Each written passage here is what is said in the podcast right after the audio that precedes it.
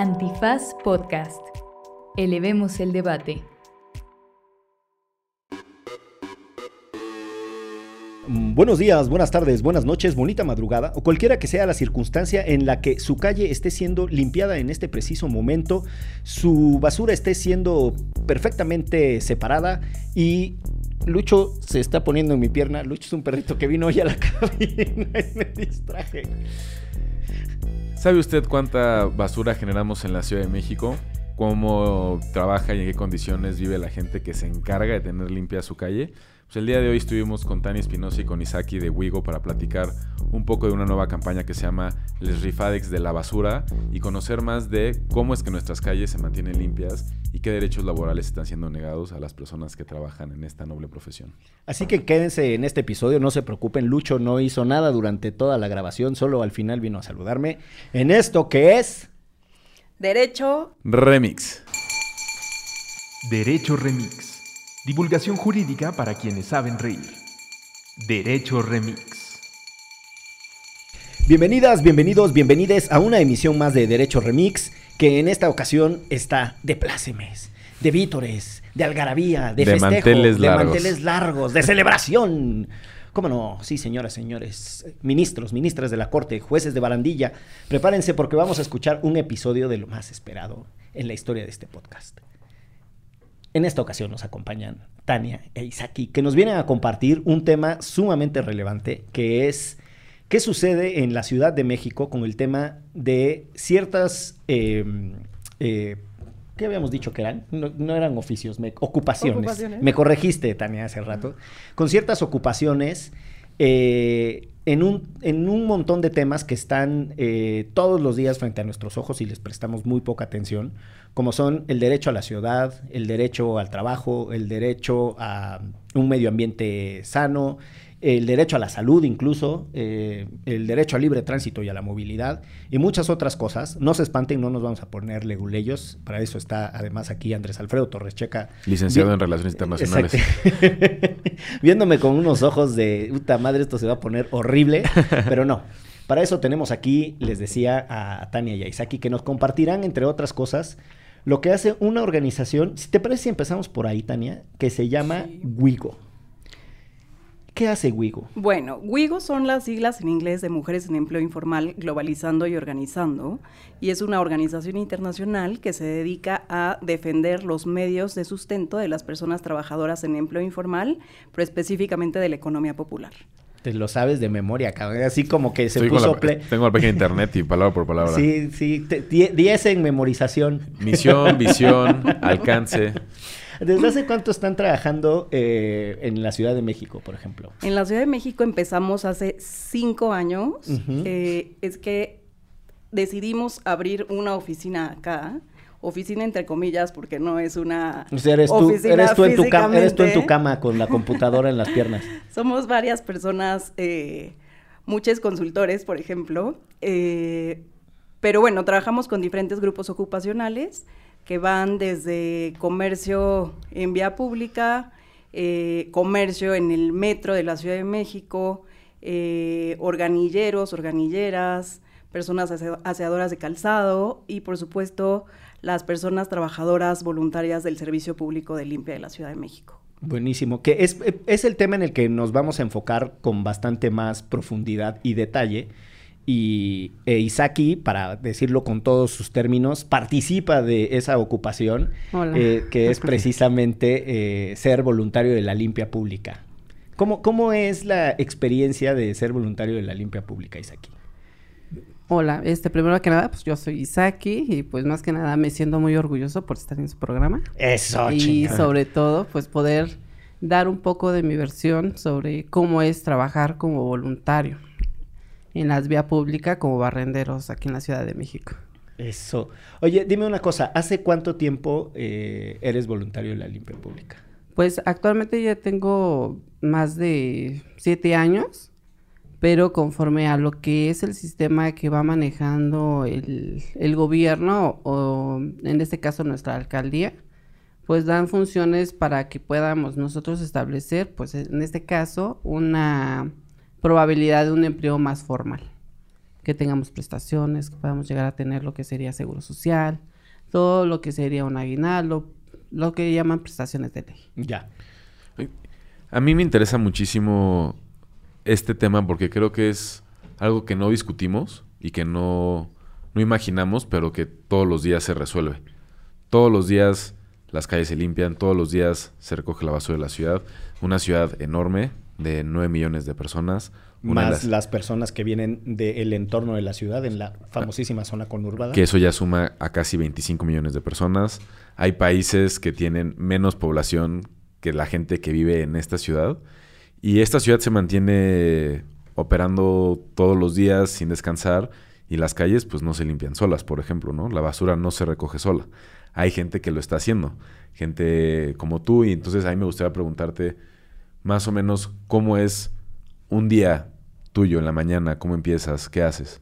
Claro, mira, en este caso, bueno, en mi parte, mi jornada laboral, después es empezar desde las 4 de la mañana, ¿no? Nosotros tenemos que... Checa tenemos... esa hora viene llegando de la fiesta todos los días. Ajá, ya casi, casi, ¿no? Te lo encuentras todo eh, tambaleándose. Eh, podremos decir que si hay algún evento, pues ni modo, aunque vayas así medio happy. Todavía vas, pero vas a, a lo seguro a trabajar. Vale, entonces empiezas Cuatro a de la las mañana. cuatro. Este, sobre todo, mira, se- eh, nos vamos a esa hora porque se contempla que, como lo acabas de mencionar, eh, el tener limpias las calles donde nosotros estamos, pues obviamente es constantemente porque hay mucha hoja de árbol y suele pasar de que todo eso al caerse pues puede atascarse en las coladeras y es una principal que cuando llueve pues se estén tapando. Entonces nuestra obligación o nuestra responsabilidad como barrenderos pues más que nada es tener limpia esa área. ¿Tú, ¿Tú en qué parte de la Ciudad de México trabajas? Ahí en lo que sería por Metro Telpalcates, ahí por Avenida Texcoco. Para los que no conocen la Ciudad de México, es al norte, es al sur, es al este. Ay, ¿dónde no estamos? ubico muy bien los, los términos como tal, pero por lo que tengo entendido es por decir Avenida Guelatao y, y eso, Avenida Texcoco. ¿Cuál alcaldía es? Es la alcaldista Palapa. Y, Sacó, el, sacó pecho de paloma aquí Sergio en la producción.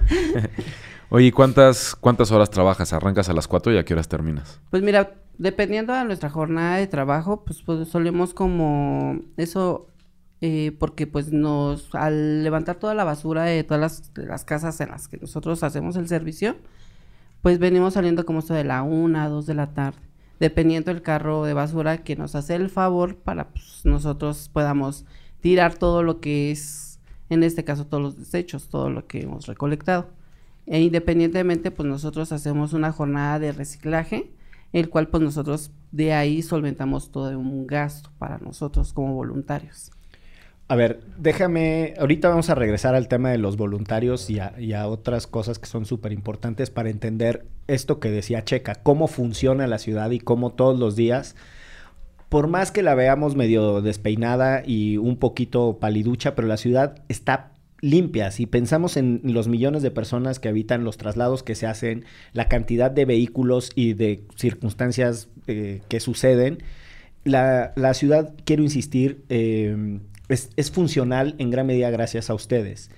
Y, y parte de lo, que, de lo que me interesa entender también del trabajo de, que describes es, ustedes empiezan su jornada y después el sistema les pone un camión que recoge todo aquello que ustedes se hayan encontrado.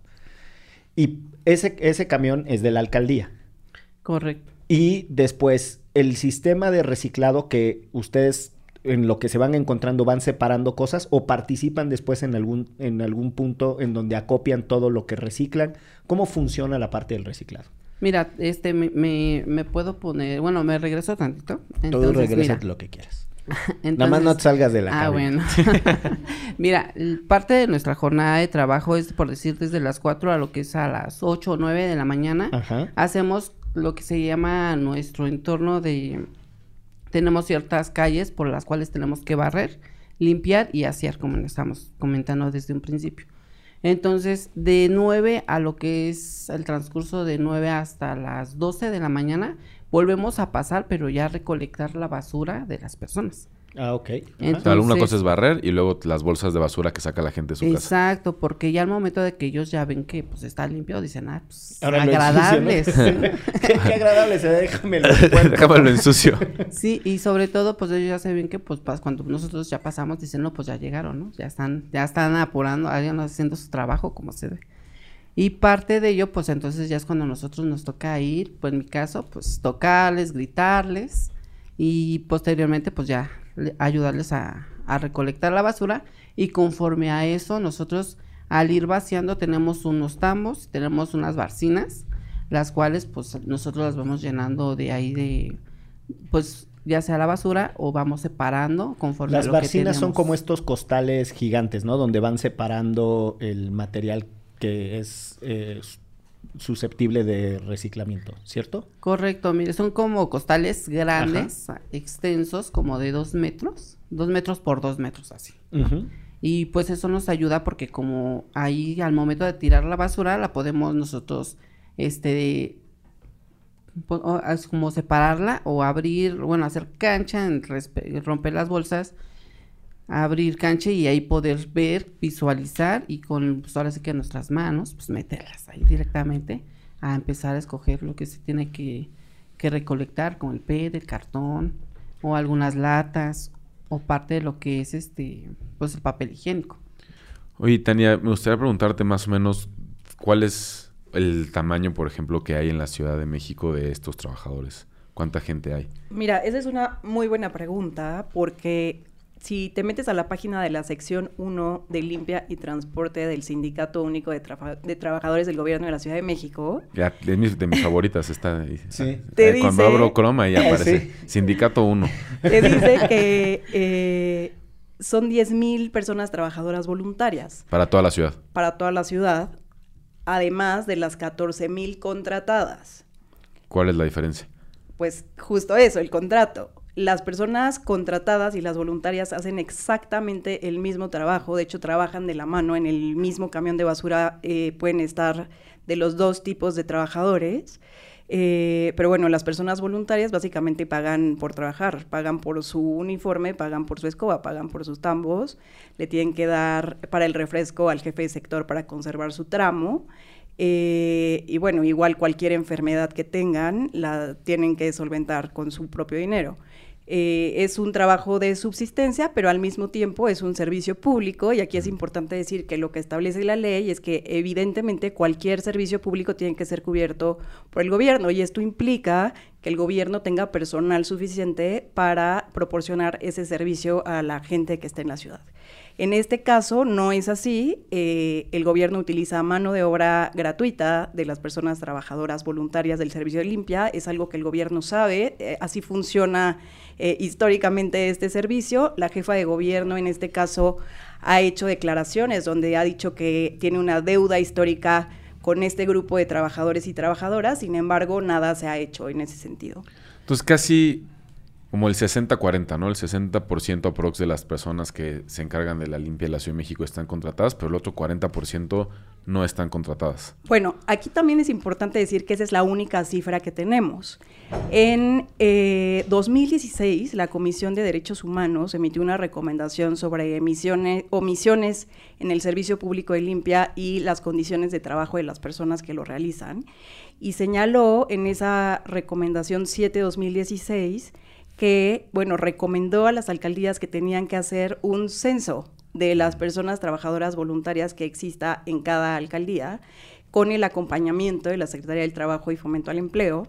Y eh, tampoco ha sucedido. Decía que tenía 60 días para hacerse ese censo a partir de su, de su emisión, pero no, no ha sucedido. Entonces no tenemos datos reales de cuántas personas hay, porque al revés, cuando le preguntas a las alcaldías, nosotras acabamos de hacer eh, justo varias solicitudes eh, de información a las alcaldías, niegan que existan. Entonces, si te Niegan vas que a la- existen las personas voluntarias. Niegan, entonces, niegan o dan un número diferente. Todo el tiempo dicen que no tienen un- una relación laboral con ellas, eso es explícito, pero no sé, un día, bueno, un año eh, Iztapalapa te dice que tiene cero eh, voluntarios y otro año te dice que tiene mil. Y así sucede con todas las alcaldías. Entonces no hay seriedad en cuanto a la información que proporcionan porque no hay un censo, porque no quieren reconocer que hay una relación de trabajo y que eso les traiga pues obligaciones laborales que de hecho ya tienen, porque la relación de trabajo existe desde el momento en el que estas personas cumplen con el plan de la alcaldía, los horarios de la alcaldía y cubren un servicio público para el gobierno. Entonces, de facto, quien es el empleador o la empleadora es la persona que esté al frente de esa alcaldía. Hay, hay un montón de cosas que han venido saliendo.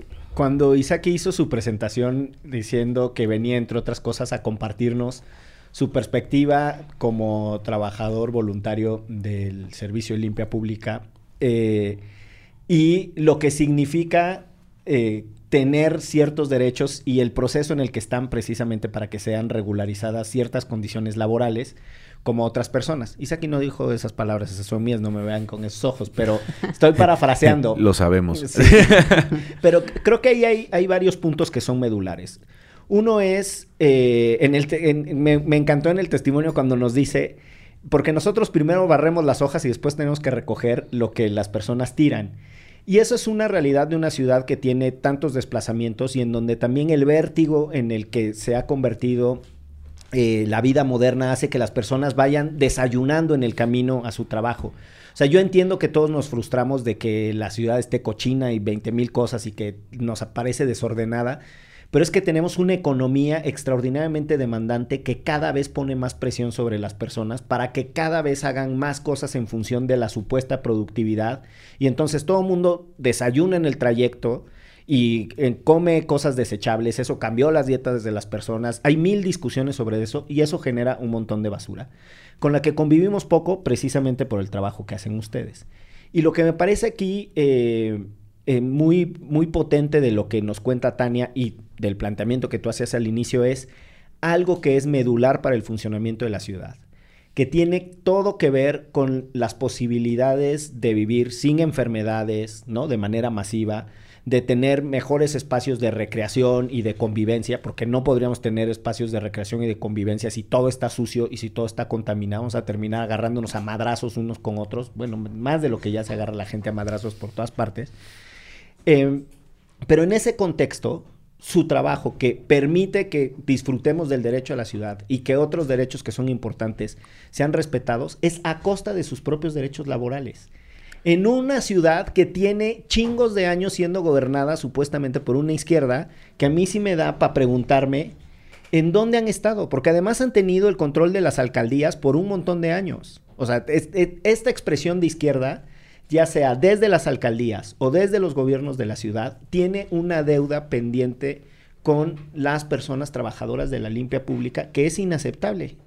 No sé, no sé, eh, desde tu perspectiva, aquí el proceso de decir, yo me entrego al que tengan las personas una ciudad más linda y no me dan ni siquiera mis derechos laborales básicos, ¿cómo se vive?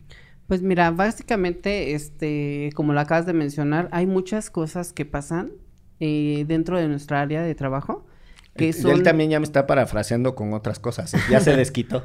no, sobre todo porque obviamente hemos tenido como estas partes, ¿no? Nos cobran la vara, nos cobran este los tambos, para que nos puedan darnos material nuevo, es, obviamente es como tener que estar parte de nuestro sueldo que no tenemos, como en este caso, por un salario, pero nosotros conforme a la cuestión cooperativa que nos da la gente, que nos proporciona esa economía, pues de ahí mismo sale para en ocasiones estar pagándole a estas personas.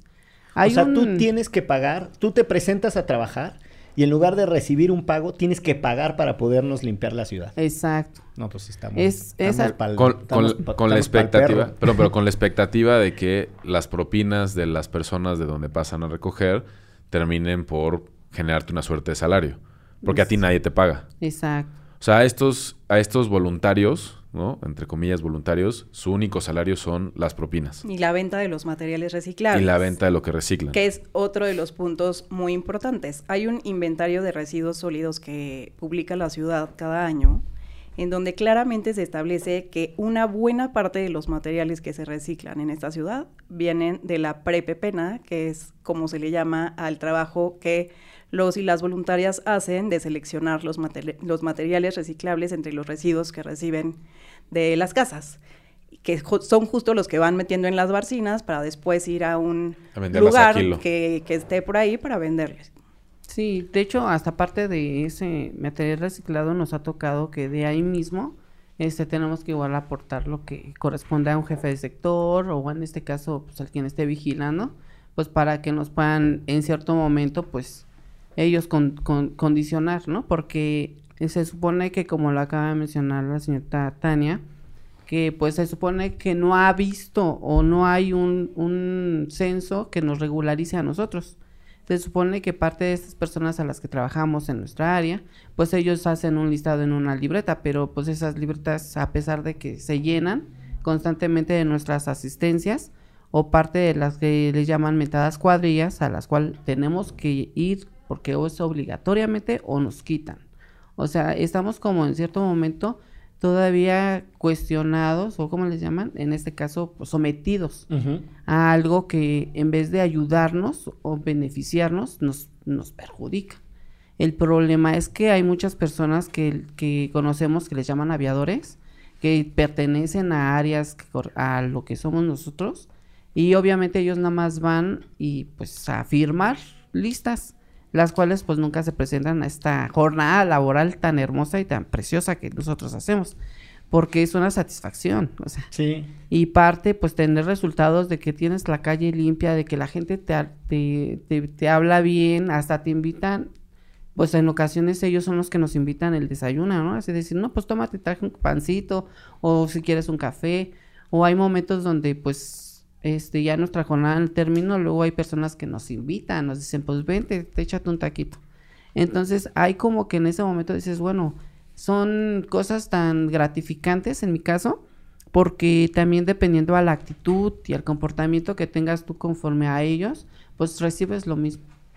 O sea, sin duda son una parte fundamental de los barrios, sobre todo en las dinámicas más locales y eh, justo, ¿no? En donde hay como mucha frecuencia los vecinos o las interacciones con las personas que trabajan en ciertos edificios o en los negocios, que supongo que eh, eso, entienden como la integración que ustedes tienen a esa calle, esa cuadra, a ese fragmento de la ciudad, pues para que esté limpia, presentable y tal, y ustedes sienten ese sentido de pertenencia a esos lugares. Exacto. Y parte de ello, aunque no lo creas, tenemos, tenemos bueno, perdón que me trabe, pero en este caso, este, hay momentos donde estas personas que ven esa acción con nosotros, pues se enteran estas personas que son jefes de sectores o personas que están a favor de ellos, pues ya nos andan igual condicionando de que no podemos nosotros estar recibiendo nada de estas personas que nos hacen pues esa gratificación o mucho menos pues aceptarles nada, porque pues es como todavía nos ponen un troll límite de decir, mira, ¿sabes qué?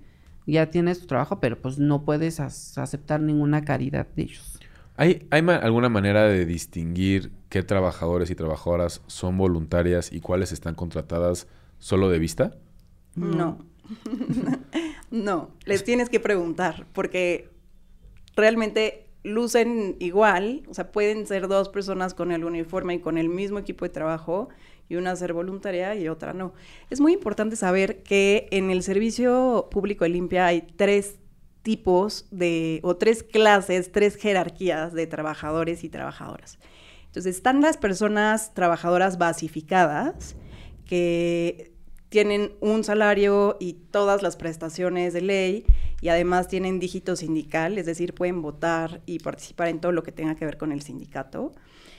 Después están las personas eh, de nómina 8, que estos son contratos eventuales que duran un año y que tienen muy poquitas prestaciones. No generan antigüedad, ¿no? Eh, no generan antigüedad y el salario es bastante, es de hecho el mensual un poco más abajo del salario mínimo mensual, eh, aunque sean trabajadores del gobierno de izquierda, lo cual es absurdo.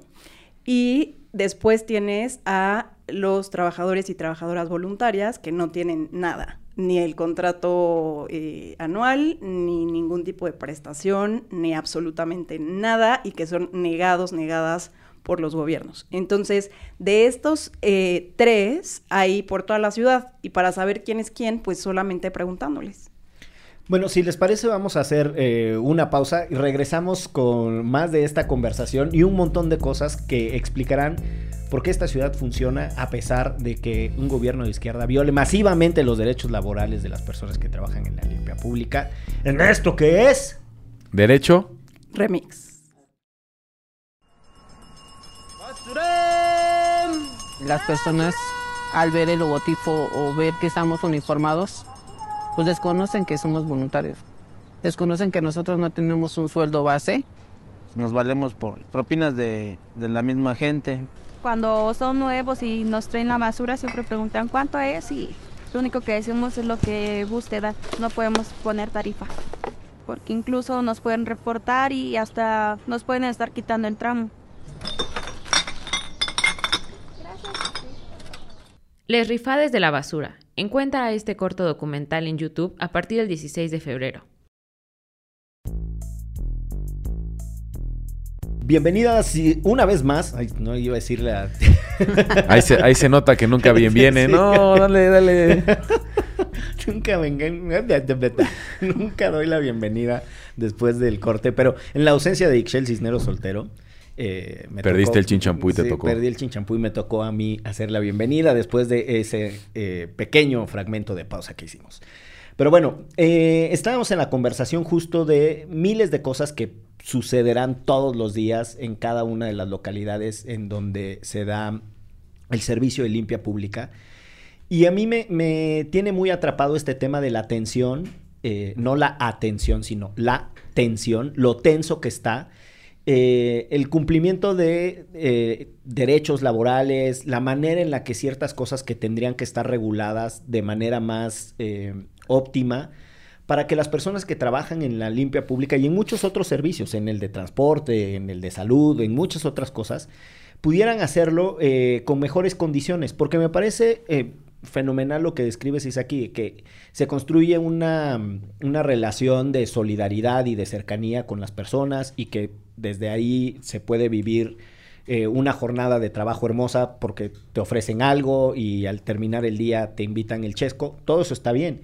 Pero hay un gobierno que tiene, entre otras responsabilidades, las de pagar los salarios, pero además también de generar condiciones más amplias para que puedan trabajar bien. Y yo tengo la sensación, y por conversación espontánea y, y en este tema, de que además hay circunstancias, en algunos casos de descuido, pero en otras hasta de persecución. No sé, Tania, o sea, ¿cómo, ¿cómo podemos entender qué es lo que viven las personas que trabajan en la limpia pública y, y este desbarajuste y este eh, enredo que tenemos con el marco legal y otras figuras? Mira, la Ciudad de México es una eh, ciudad en la que se producen todos los días 13 mil toneladas de residuos, eh, que es una cantidad enorme, que son las que tiene que gestionar la ciudad a través del O sea, servicio 13 público. 13 mil toneladas de residuos son como son como treinta y tantos mil coches, lo que pesan treinta y tantos mil coches juntos. No te manejo el dato. No, pero para que la gente imagine la cantidad de, de- es muchísimo. Es muchísimo, entonces es cierto que la ciudad tiene una labor importante que hacer en la gestión de residuos, pero es su responsabilidad. Quien quiera gobernar esta ciudad tiene, entre otras muchas cosas, que gestionar los residuos de la ciudad. El proceso de gestión tiene diferentes etapas.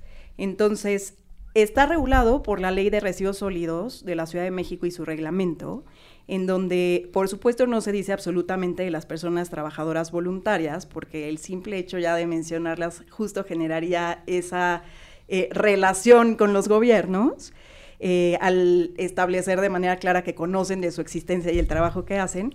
Pero a quien sí eh, menciona la ley es a los pepenadores y pepenadoras, y más que a ellos, ellas como sujetos, a la actividad de la pepena, que es precisamente la segregación de los reciclables eh, de los, entre los residuos. Y lo que dice es que está prohibido hacer esta pepena en los contenedores que se encuentren en el espacio público, que no sé a cuál se refiere, pero eso es lo que dice, y en el destino final, que sería o debiera ser un relleno sanitario, aunque actualmente eh, la ciudad y en general los gobiernos tiran en tiraderos a cielo abierto. y ahí mismo se establece que eso va a ser eh, penado, o sea, que a quien se le encuentre pepenando se le va a sancionar.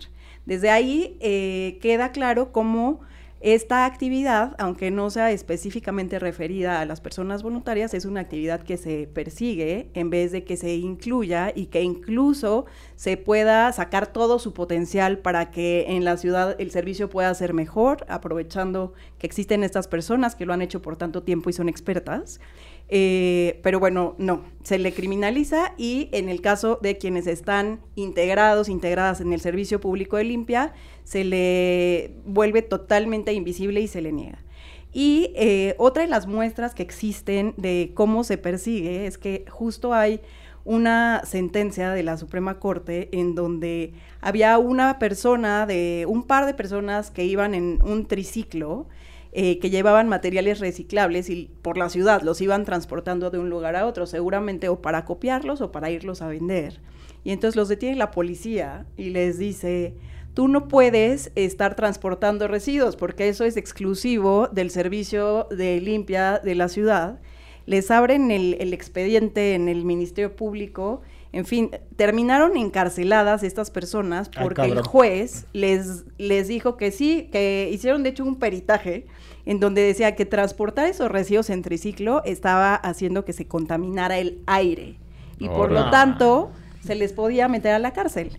Eventualmente eh, se ampararon, etcétera, terminaron ganando y salieron, pero ahí vemos cómo puede ser excesiva la ley y no solamente excesiva, sino fuera de la realidad. Absurdo. La realidad es que la ciudad no logra gestionar esos, esas 13 mil toneladas y con la gestión me voy a ir hasta el reciclaje. No, no logra reincorporar todos los materiales reciclables a la cadena de valor. Entonces, en vez de estar persiguiendo a estas personas y negando la existencia de las personas trabajadoras voluntarias, se debería de crear un plan en donde justo en consulta con estas personas se vea cómo integrarles de manera reconocida al servicio y por supuesto entregarles un pago por el servicio que prestan a la ciudad y eh, darles los beneficios laborales que les corresponden. Eh, a mí me parece que, bueno, el, el, presupuesto existe. En realidad el gobierno decide cómo se distribuye ese presupuesto de acuerdo a sus prioridades. Y es cierto, para los gobiernos de la ciudad, este grupo nunca ha sido una prioridad. Oye, pero ahorita que, que, te escucho, bueno, está el tema de la desalineación de la legislación y entonces no solo se les niega en el sentido de que no los reconocen formalmente, sino que además eh, la legislación es incluso omisa de lo que sucede cotidianamente en un esquema además masivo de violaciones laborales, que por cierto, ese esquema masivo de violaciones laborales, ojalá y algún día saliera en la mañanera, ¿no? ¿Se acuerdan que alguna vez el presidente en la mañanera decía, es que el outsourcing está no sé cuál, y estas son las empresas que más contratan en outsourcing? Y hay una ley bueno, ya. O sea, su protegida tiene a 14 mil personas trabajando en la limpia pública de la ciudad de manera voluntaria y sin los derechos laborales respetados. ¿Por qué no la saca en la mañanera y la denuncia como lo peor? De... Es que es lo peor del neoliberalismo concentrado. O sea, es la socialización de los costos y la individualización de los beneficios. O sea, su pinche gobierno se beneficia políticamente de que la ciudad funcione y los costos sociales se distribuyen en que cada casa tendrá que pagar eh, se raza con sus uñas. Sí, no, cada casa tendrá que pagar una cuota voluntaria. Ya me, ya me, este, ya me exalté. Oye, pero... pero... ahí es muy importante dos cosas. Él también fue jefe de gobierno y tampoco hizo nada. Esa es una cosa importante. Y otra cosa importante que Isaki ¿Ya escuchaste, puede, Andrés Manuel? que Isaki nos puede decir eh, mejor que yo es que justo si tú leías las noticias el día de las elecciones internas de Morena, salía claramente los chats de Limpia, donde el sindicato, el secretario general del sindicato estaba obligando a la gente de eh, trabajadores, trabajadoras de limpia de base, nómina 8 y también voluntarios y voluntarias a ir a votar por las personas que les decían a esas elecciones internas de Morena. Entonces, nos encontramos en este círculo vicioso donde por un lado el gobierno que sea, o sea, en este caso en la ciudad de izquierda, eh, tiene un discurso en donde dice que se va a proteger a los que menos tienen, entre quienes por supuesto están las personas trabajadoras voluntarias del Servicio Público de Limpia de la ciudad, y en los hechos es completamente distinto y más bien parece que les conviene perpetuar esto porque entonces se les puede manipular cuando se les requiere eh, utilizar para lo que decidan. Oye, Isaki, y si no es indiscreción, pero tengo mucha curiosidad, me gustaría saber cuánto, cuánto más o menos se puede ganar al día como voluntario de la basura. Pues eh, nosotros venimos, en mi caso, pues yo vengo sacando en total 150 a 200 Al día. al día. Por el trabajo que es desde las 4 de la mañana que te levantas, barres, luego regresas, limpias la basura que deja la gente afuera, separas el reciclaje, vas a los centros de reciclaje y lo que puedas eh, separar y dar y al final entre las propinas y reciclado suma como 200 pesos. Ah, bueno, varía porque en ocasiones sí, este, dependiendo al volumen de estos reciclados, pues sí hay una cantidad dependiendo a cómo lo estén pagando. Estén pagando el PET, estén pagando lo que sea el cartón, o porque es el que nos sale más. Y obviamente hay momentos que el cartón después de 50 centavos pues sube a peso, unos 50. Y ahorita actualmente pues está como en unos 70. Entonces, eso es lo que nos ha ayudado mucho, nos va, ha beneficiado en este caso a mí y a la persona que también le apoyo, pues en este caso él les denomina 8 y el cual pues pues ahí podemos estar ejerciendo. Él me dice, pues mira, lo que salga aquí de tu de la cuestión voluntaria, pues tú te lo llevas, ¿no? Porque yo tengo un salario, yo tengo una, ahora sí que ya tengo una función.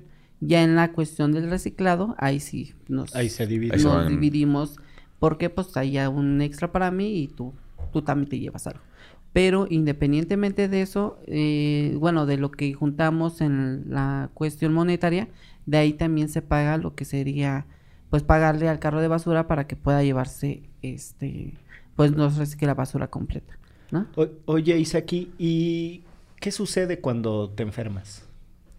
Pues cuando hay esta cuestión de, de tener alguna situación baja, en este caso pues por enfermedad, pues no hay quien nos respalde o quien nos pueda dar este una anticipación. Fíjate que lo más chistoso en mi vida o en lo que yo he experimentado es que hay personas que luego le preguntan a esta persona que la apoyo dónde estoy o por qué no estoy o cuál es la circunstancia de, de, de no estar presente trabajando, ¿no? Porque a, a la vez pues ellos igual ya están acostumbrados, pero cuando ya saben que nosotros estamos como en esta cuestión de, de enfermedad, son los que nos apoyan. O sea, son estas personas que nos apoyan más que el jefe del sector o estas personas que deberían de hacerse cargo para que nosotros podamos tener un servicio médico. Sí, una suerte como de economía solidaria en donde la gente que te conoce por el trabajo que realizas se preocupa por ti, pero no una suerte en donde quien debería de encargarse de que tú puedas realizar tu trabajo y si te enfermas poder solventar esos gastos o atenderte, pues ni siquiera te visibiliza, ¿no? Que es poco lo que mencionaba Tania, que un día pueden decir aquí no trabaja nadie y luego si les conviene aquí trabajan mil o trabajan los que tengan que trabajar. Y, y otra cosa que no hemos platicado, pero ya lo veamos porque lo vemos quizás lejano, pero durante la pandemia ustedes no pararon. No, ¿No? de hecho, en la pandemia sí fue fuerte para nosotros. De eso hasta la persona que apoyaba también, él pues tuvo que, que estar fuera porque pues al parecer él tuvo esa situación de, de que se enfermó y yo tuve que estar trabajando en todo este, en este tiempo. Aparte de ello, pues lo que más me dolió, pues mi papá fue el que pues se, se infectó de esta enfermedad, ¿no? De, y a pesar de todo, pues sí fueron gastos más, más fuertes.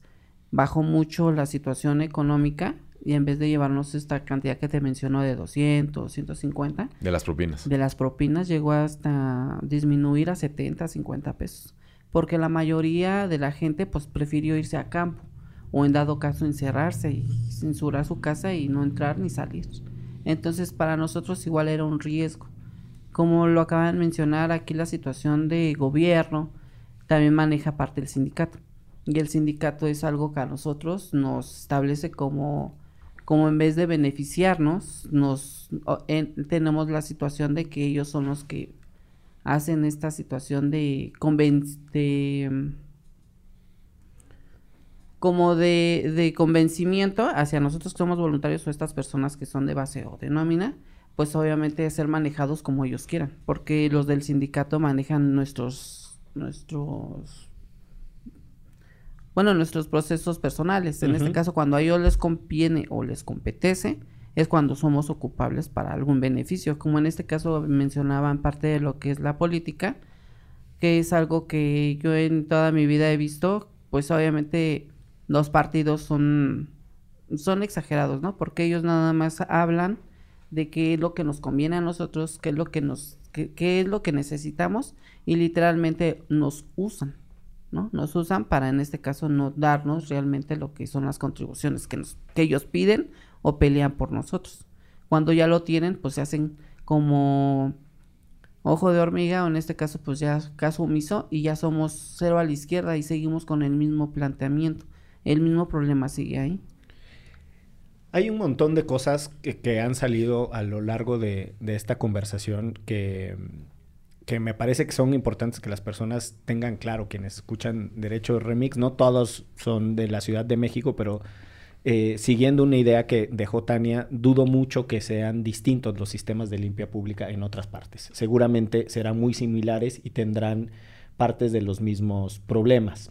Eh, pero hay algo de, la actividad en sí misma que, que, me parece que es importante que la gente tenga noción y que es una actividad de alto riesgo, porque conviven con desechos incluso peligrosos y la falta de cultura cívica de las personas de qué hacer con cómo tiran, incluso desde jeringas, cosas rotas, este, la gente que revuelve comida en buen estado con, con la caca del perro, o sea, sí estamos de verdad que en, una situación de criterio muy precario.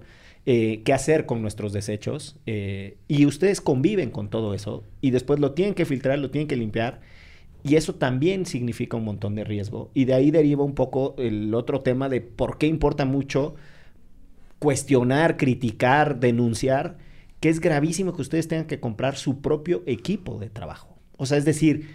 No, se pagan por trabajar. El, no solo pagan por trabajar, el gobierno si no les da eh, los materiales adecuados para hacer su trabajo, está poniendo a las personas en una situación de riesgo. Eso es muy delicado. O sea, hay un grado de responsabilidad administrativa por situación irregular. Ya me salió el abogado. Artículo 108 de la Constitución, la responsabilidad objetiva y Pensamos que lo lograrías en este episodio, pero fracasaste. Pero, y, y ahí, eh, ¿cómo viven ustedes también esta situación del riesgo? Eh, ¿Qué medidas se tienen que tomar? ¿Cómo es en la cotidianidad de tu trabajo? Pues mira, en este caso, eh, por mi parte, eh, la opción de, de poder trabajar esta situación cuando fue pandemia, pues era llevar pues doble, doble ropa, cubrirse, taparse, desde lo que sería llevar gorra, cubrebocas y obviamente el, el, proporcionar, este, como en este caso, comprar nosotros nuestros propios guantes, ¿no? Tanto el látex y como unos que son como de tela. Uh -huh. ¿Por qué? Porque en este caso nosotros hacía, hacíamos que no tuviéramos este procedimiento, ¿no? De que si agarrábamos algo infectado o infeccioso, pues obviamente no, no nos lo lleváramos bueno, en mi caso, con, pues fue lo más, lo más viable, ¿no? Eh, tenemos el lugar que es el sector o el lugar donde nosotros resguardamos los carritos de basura. Pues obviamente ahí nada más este, tenemos pues, como un vínculo nada más de un baño y el lugar donde nos podemos cambiar. Entonces, eh, la opción era hacer lo que es la función limpia y bueno, quitarse todo estar normal, asearse y volver a salir a casa. Oye, antes, antes de pasar a nuestra eh, querida y famosa sección de la recomendiza, me gustaría conocer de parte de ustedes como, ya, ok, el gobierno no está haciendo bien las cosas, hay que presionar para que o sea, podamos encontrar alternativas que les regresen a ustedes los derechos que se les han negado, pero también para los ciudadanos en sus casas, ¿qué podrían hacer? Para ponerlos en menos riesgo? ¿Cuál es la manera correcta de, de reciclar la basura? ¿Qué es más fácil para ustedes? Eh, no sé qué tips nos puedan pasar a, a, nosotros y a nuestros escuchas de Derecho Remix. Pues yo lo único que les puedo decir a todos estos compañeritos... Son millones, ¿eh? Pero no sabes la cantidad de personas que escuchan esto. Está cabroncísimo este pedo. Bueno, chicos, pues chicas, en este caso, pues la recomendación sería más, más factible que bueno, nosotros no tenemos, bueno, perdón, nosotros no tenemos problemas por, nos, eh, por, por, escoger su basura. Nosotros quizá es una función que tenemos ya desde costumbre. Lo único que podemos decir es que tanto las cuestiones de de la popó de gato o de perro y junto con lo que es este pues estas cosas de sociedad, bueno, de ¿cómo uh -huh. se llama? Ay, perdón. Como los desechos. A los desechos higiénicos. Ándale, ajá. Pañales. Pañales, este... papel de baño. eh, toallas sanitarias, Exacto. los Ajá, condones. Eso, también. bueno, en este caso todo eso, pues sí, nada más les pediríamos de favor que pues eso sí lo aparte, ¿no? Quizá el papel de baño, pues nosotros pues con los guantes que llevamos, lle- pues, nada más escogemos porque pues sacamos los rollitos del papel higiénico y pues ya, eso es como cartón, ¿no? Pueden también separar el cartón y Ah, de sí, sí. lo- del resto del papel y sería también útil, supongo. Aparte, pero lo que sería el papel, pues no, no, tanto, eso no, se no, va. no, Me refiero el cartón. No, no, no. El rollito de al cartón. rollito de cartón. El rollito de Eso. cartón, así como que ese ya nada más no lo avienten. No pues lo con lo demás. con lo demás. Ajá. Oye, ¿y qué es lo que mejor se vende después cuando reciclas? ¿Cartón o PET o, o aluminio? ¿Qué- ¿De dónde le sacan más? Porque creo que también será fácil si eso se pudiera separar aparte, ¿no? Ya nada más, sin tener que buscar todo, tener ya todo el cartón separado, por ejemplo. Pues fíjate que en este caso la situación del PET y el cartón es lo que sale más, ¿no? Y es una parte de lo que es más este peleado, ¿no? Aquí una vez tuvimos nosotros una confrontación porque hay personas que se dedican, como en este caso lo mencionan, penadores, que no tienen pues un lugar, un establecimiento y ellos están por su propia voluntad a pie y agarrando lo que es esto en la vialidad, porque pues la mayoría lo tira. Pero este el carro de basura, nosotros, todos ellos pues lo separan al beneficio pues porque sí sale, ¿no? El lo que sería en este caso el aluminio, el, el fierro o bronce o estas cosas que es muy es muy poco. No, o sea, eso no sale muy constantemente. Pero la demanda sí es el PET y. Muy bien. Pues, eh, si les parece, pasamos a últimos comentarios de cierre, saludos, este, invitaciones a legisladoras, legisladores, jueces, si tiene alguna demanda, algún tema, no, no necesariamente una demanda, no sé qué podría llegar a un tribunal, es una reflexión que habríamos que dar, eh, pero bueno, quienes puedan hacer algo desde el poder público, que se pongan las pilas eh, y le damos el giro a la mesa para pasar a nuestra sección de cierre. ¿Qué quiere, ¿Quieres recomendar algo? Yo quiero recomendar un podcast que estuve escuchando la semana pasada. Eh, escuché el podcast que recomendó Excel de los premios Onda, que se llama. Bloom, que está buenísimo. Entonces, secundo esa recomendación. Pero además, también nominado a estos premios hay un podcast ficción que se llama La Firma de Dios. Y es una, es una ficción sobre otro virus que ataca a la humanidad.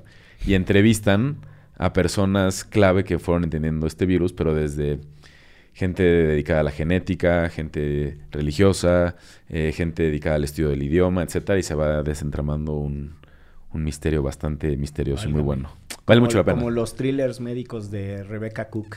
No Rebecca Cook, la feminista de la Universidad de Toronto, sino una eh, homónima que escribe novelas de cuestiones de sanitarias y médicas en formato thriller. Eh, Isaki, ¿qué le quieres recomendar a las escuchas de Derecho Remix? Pues es que pues Que no se tengo- paren la basura, culero. Que dejen su propina, no sean díscolos. Pues mira, yo nada más que nada pues aprovechar, pues me gustaría dar pues un mensaje, ¿no? Así. Eso. muy importante. Pues simplemente tener en cuenta que como trabajadores de voluntarios, pues estamos al pie de lucha, como lo acabamos de mencionar. Somos, somos trabajadores que día a día, eh, pues nos paramos con el motivo de poder llevar un sostén a nuestras familias. ¿sí? Eh, parte de lo que estoy orgulloso es haber conocido el programa de y apoyo más que nada de Diego, con la señorita Tania Espinosa. Y parte de ello, pues también pues, a los problemas que tuve con mis jefes de sector y con el problema de que no me permitían ya tampoco estar dentro de, de mi área de trabajo, pues conocí al señor, perdón, al señor Julio Miranda Valeriano, que pues él tiene un grupo naranja al cual pues ha hecho una función muy espectacular el reconocer a todas estas personas como yo en mi caso, voluntarios, y cuáles sufrimos si hemos sido acosados, pisoteados o en este caso pues hemos tenido varias circunstancias muy bajas, ¿no? O sea, hemos sido callados o no sé, no cómo explicarte, ¿no? Hay muchas cosas que son buenas, hay cosas que son más malas que uno quisiera poder aprovechar esto, este tiempo y más que nada pues todos los que nos escuchan, pues que Que sepan insisto, que- son millones. que sepan que a final de cuentas el trabajo es algo grandioso, ¿no? Y todo trabajo es bueno, digno y sobre todo lo importante sería que sea reconocido, ¿no? Que nuestro trabajo tenga voluntad de, de poder decir, bueno, pues que nos echen la mano. Es muy difícil describir eh, la sonrisa que se le instala a Isaki cuando describe que es un trabajo que disfruta. Eh, lo que a mí me gustaría que se quedaran en mente quienes escuchan esto es que detrás de un esfuerzo eh, tan destacado como el que él realiza, no hay una cuestión de martirización ni de repulsión a ese trabajo, sino que hay incluso una cuestión de orgullo y desde ahí yo creo que tendríamos que entender esas diferencias de las funciones para que la ciudad camine. Tania, tu recomendación. Oigan, yo antes de la recomendación quiero aclarar que le he dicho a Isaki siempre que no me hable de usted, que no me diga señorita, pero no lo logramos. Bueno, Perdón, señorita, perdón. no se enoje. En el derecho remix nadie se molesta. Bueno. No- ¿Nos puede decir usted su recomendación, Eh, señorita Tania? Mi recomendación es que vean el corto documental de Les Rifades de la Basura, que se estrena mañana en Ah, el sí, cine cierto. Tonalá. Y después del estreno podrá ser encontrado en YouTube para quien lo quiera ver desde la comodidad de su hogar. Muy bien. Así, los rifades de la basura, ¿no? Con LXS. LXS. eh, Y Rifadex también con la Rifadex. X. Exacto. Muy bien. Eh, y nada, yo les tengo una recomendación bien nerdy, que es... ¿Nos sorprende? No, el- nos hay- sorprende. Hay, hay un libro de un fulano que se llama Michael Walzer que entró en alguna época en un debate muy extraño sobre la justicia. Con, bueno, ya me vio bien feo, checa. Ya No, no, no, por favor. Les iba a hablar de, de sus, de sus eh, rivales académicos con Anarchy, State and Utopia y eh, la, la teoría de la justicia de John Rawls. Y se me fue el nombre del de Anarchy, State and Utopia. No me acuerdo cómo se llama ese autor. Pero bueno, en, en las esferas de la justicia de Michael Golzer, eh, para explicar que las sociedades están ordenadas en torno a distintas cosas que son relevantes desde distinta manera, pero que no siempre están bien, eh, eh, redituadas, inicia explicando el tema de la importancia de la basura y del sindicato de la basura. Si mal no estoy, es de Los Ángeles. Hace mucho que leí ese libro, no me acuerdo bien. Pero es súper importante porque justo lo que explica Walser ahí es cómo ciertos valores socialmente aceptados entran en crisis con la redistribución económica y que la redistribución económica no es la única cosa que expresa cosas importantes en la sociedad. Y me parece que mucho de lo que ha dicho Isaki eh, pudo haber sido el libro de Michael Walzer en, ese, en esa faceta. ¿en es decir, lo importante que es su trabajo, la, la sonrisa con la que lo describes. Eh, muchísimas gracias por la generosidad de acompañarnos y compartirnos tu testimonio, tu perspectiva. A Tania por el trabajo que hacen en Wigo. Señorita, le agradecemos eh, todas las quienes estamos aquí a usted por su esfuerzo. Porque aquí nos solidarizamos con, eh, con Isaki y nos vamos de esto que es... Derecho. Sindical. Eso, chingao. Yo, yo les iba a decir derecho sindical. Sí, Ahora, sí. Es que, es que hay un Facebook donde manejamos ese, donde es este derecho sindical. Bueno, él va a decir derecho y tú dices sindical. ¿Va? En esto que fue... Divulgación jurídica para quienes saben reír. Con Ixel Cisneros, Miguel Pulido y Andrés Torres Checa. Derecho Remix.